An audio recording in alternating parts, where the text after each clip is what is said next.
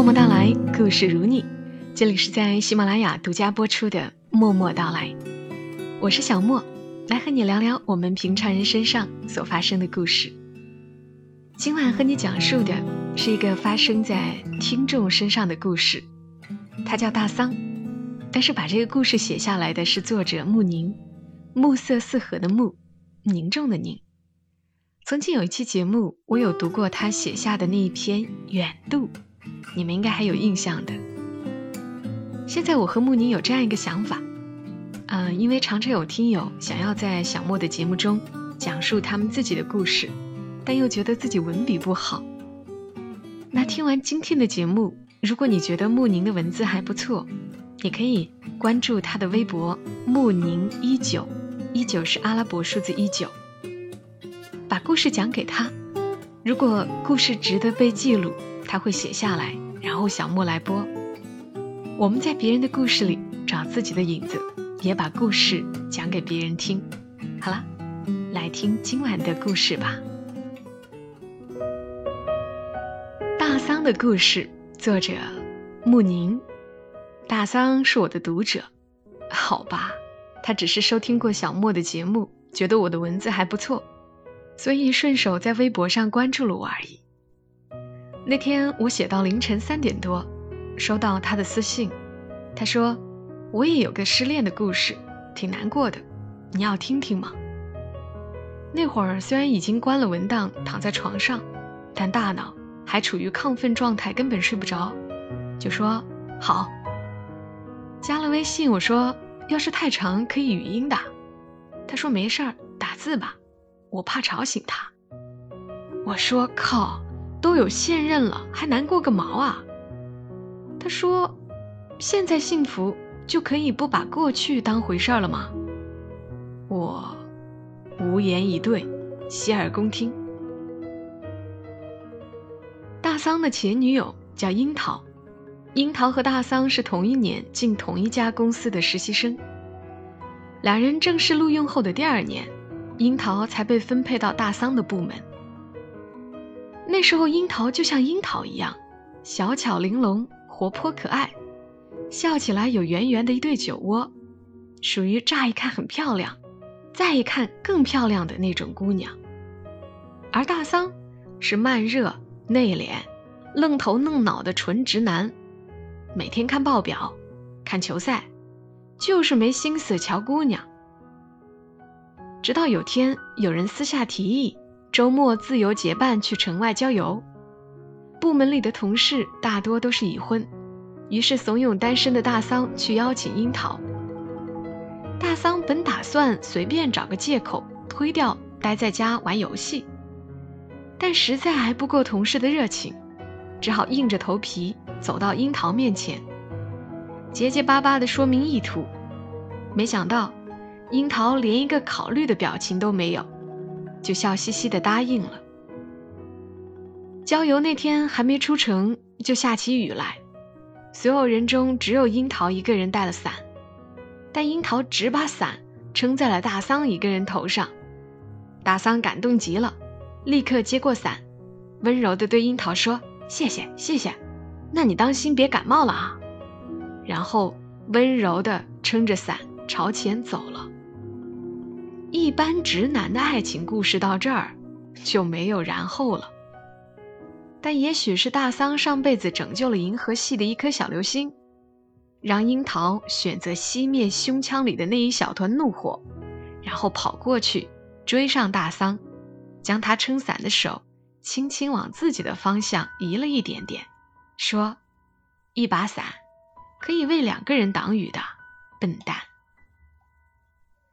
因为下雨，一行人决定在预定好的民宿吃顿简单的午饭，然后聚在房间里打牌。大桑和樱桃不会打，便去另一间房看电视。准确的说，是大桑看电视，樱桃看大桑。一双水汪汪的大眼睛忽闪忽闪，像紫霞望着至尊宝，欲说还休的心意，不言而喻的深情。可大桑只觉得如坐针毡，心想：“我操，这姑娘不会有病吧？库里灌篮那么帅，他都不看，一直看我，我有什么好看的？又过了一会儿，大桑被看得实在受不了了，便转过脸，想问问他到底要干嘛。谁知还没开口，就先一步凑近他的脸，吻了他的嘴唇。然后樱桃像瞬间意识到库里很帅似的，目不转睛看起了电视。虽然只是轻轻的一个吻，轻得像落在嘴唇上又很快飘走的一片羽毛，但从没谈过恋爱的大桑还是受到了惊吓。在凝固的空气里，大桑渐渐摆脱了恐惧，终于明白了什么，严肃认真地对樱桃说。那个，我忽然好困，先去睡了哈。嗯，明明天见。然而第二天，大桑觉得自己像做了什么亏心事，始终默默跟在一行人的背后，连樱桃的背影都没敢看一眼。回到家，大桑把这件事告诉了好基友，好基友一脸“你小子踩了什么狗屎运”的表情问。你不喜欢他吗？大桑点点头，可脑海中顿时浮现出那双水汪汪的大眼睛和那个羽毛一样的吻，似乎也没有理由讨厌，于是又摇摇头。基友已无力吐槽，只摆摆手说了句：“不想祝孤生的话，赶紧想办法道歉去。”道歉？大桑不太清楚为什么要道歉。明明是自己被占了便宜啊！但他明白，一个大男人那样从女孩子面前落荒而逃，肯定是不对的。那要怎么道歉呢？思考了一整晚的大桑，在天边泛起月牙白的时候，一拍脑门儿：对，做便当。做饭是大桑唯一擅长的事儿了，这全都归功于他的妈妈。大桑的妈妈年轻的时候，在某著名饭店帮过厨，习得一手好厨艺。本想生个女儿，把厨艺传给她，让她谋得乘龙快婿，温饱一生。无奈只生了个带把的。妈妈不想便宜了未来儿媳，但更不愿一手厨艺白白失传，便从大桑懂事起，就带着他在厨房耳濡目染，言传身教。大桑虽然愣头愣脑，却不笨不懒，一招一式，一菜一汤，有模有样，深得精髓。所以每天中午，当所有同事捧着又油又腻的外卖的时候，只有大桑打开自己做的便当，吃得津津有味儿。后来樱桃也说，最早是在实习期，在茶水间偶然碰到大桑用微波炉热便当。觉得自己煮饭的男孩一定有耐心又可靠，才对他产生好感的。周一中午，大桑拿着做好的便当放在樱桃办公桌上，一边挠着脑袋，一边哆哆嗦嗦从喉咙里挤出：“嗯，那天，那天对对不起啊，我不是故意要。”的时候，话还没说完，樱桃却仿佛什么也没听见。大大方方接过饭盒吃起来，一脸陶醉的打断大桑：“太好吃了，明天可以再做给我吃吗？我出食材费。”大桑当然没收樱桃的钱，只是想做就做呗，反正自己也得吃。于是从那以后，大桑每天做便当，都记得多做一份给樱桃。渐渐的，樱桃开始列出自己想吃的菜。让大桑做，大桑也不拒绝，拿着菜单老老实实的做，遇到不会的就上网搜食谱，一点点研究，自己试过好吃才带给樱桃吃。其实大桑并不知晓为什么要对樱桃如此言听计从，只是看着他大口大口吃完便当，高兴满足的模样，自己心里也很高兴很满足。然而，除了工作日的午餐，两人再没有额外的交际，关系也停滞不前。大桑安于现状，觉得这没什么不好。虽然偶尔会在樱桃望向自己的眼神里，查出一丝期待，一些欲言又止的东西。他想深究，又不知该如何开口。都说，如果爱情里女生主动太多，通常不会有好结局；但在大桑的爱情里，如果樱桃主动太少，恐怕连开始都不会有。两人正式确定关系，是在半年后的圣诞节。那天，大桑睡得很早，迷迷糊糊中接到樱桃的电话。他听见樱桃在电话那头带着淡淡的哭腔，委屈又胆怯地问他：“我想，你一辈子都只做饭给我吃，好不好？”然后大桑看见一朵紫色烟花，像数年一遇的流星雨，注定在生命里降临的好运。最初在一起的日子温馨而甜蜜。两人一起上下班，周末大桑就陪樱桃逛街、看电影，或者窝在家里做大餐、打游戏、追剧。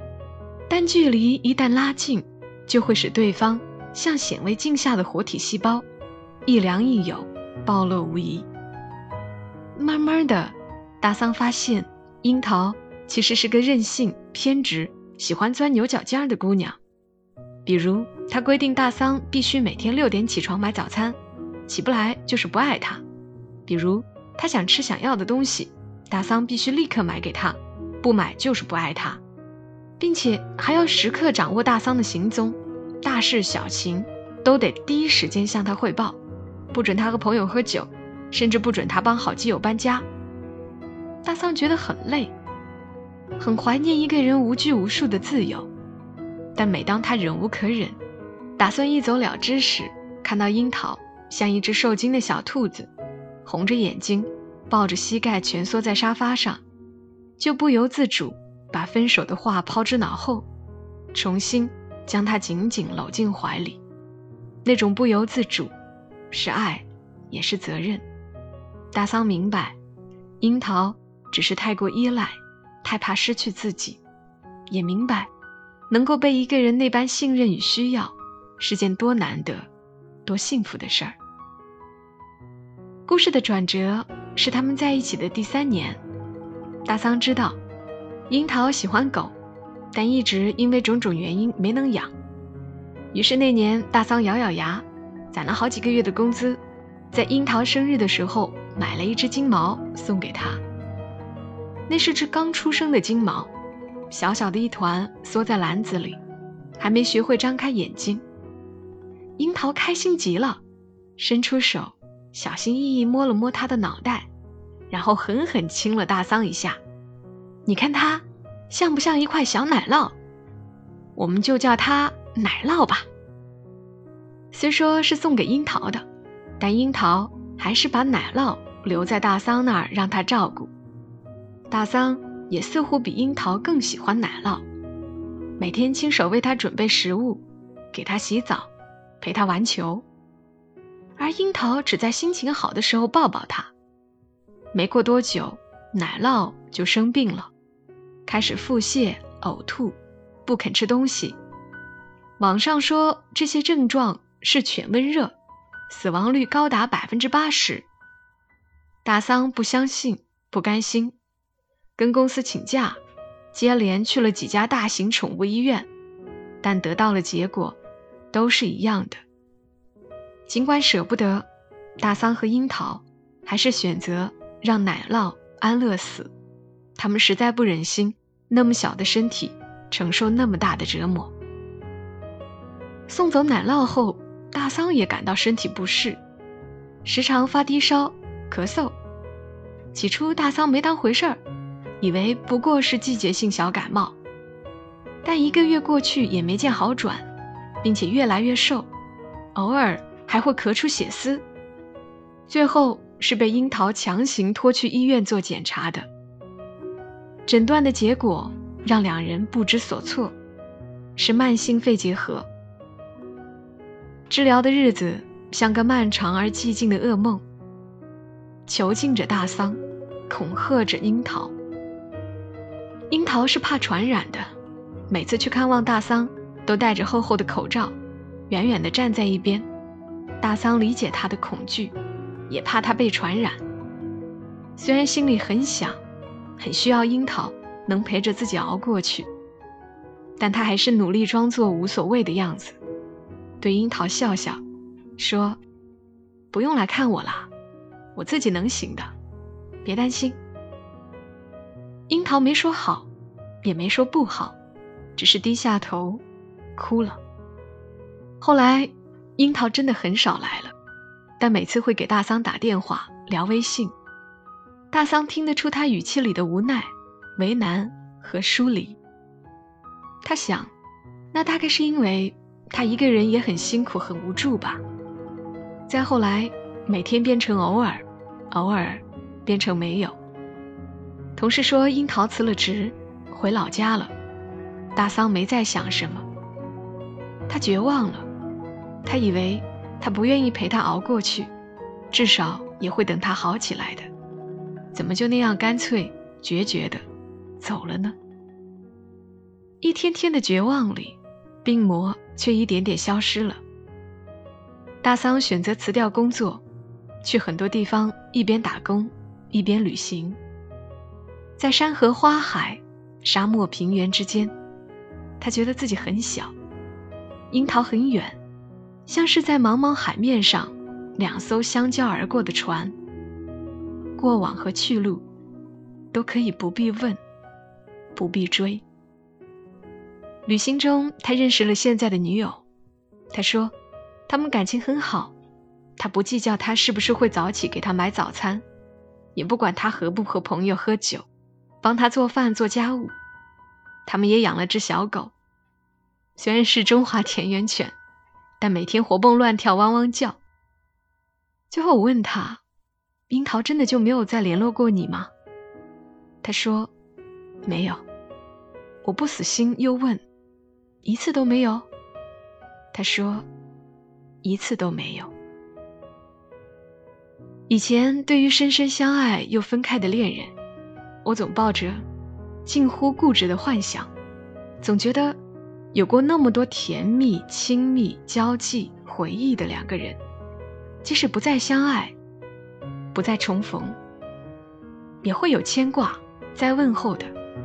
怎么会因为一句分手就将对方弃置于芸芸世间，从此不闻不问，生死无关了呢？就是会呀，杳无音信，两两相望。就是离别与失去的意义，那么，也别把对方的决绝看作是辜负吧，只当是一种选择。缘分泯灭，爱情耗尽后，虽然苦痛，但必须尊重和面对，这是唯一的选择。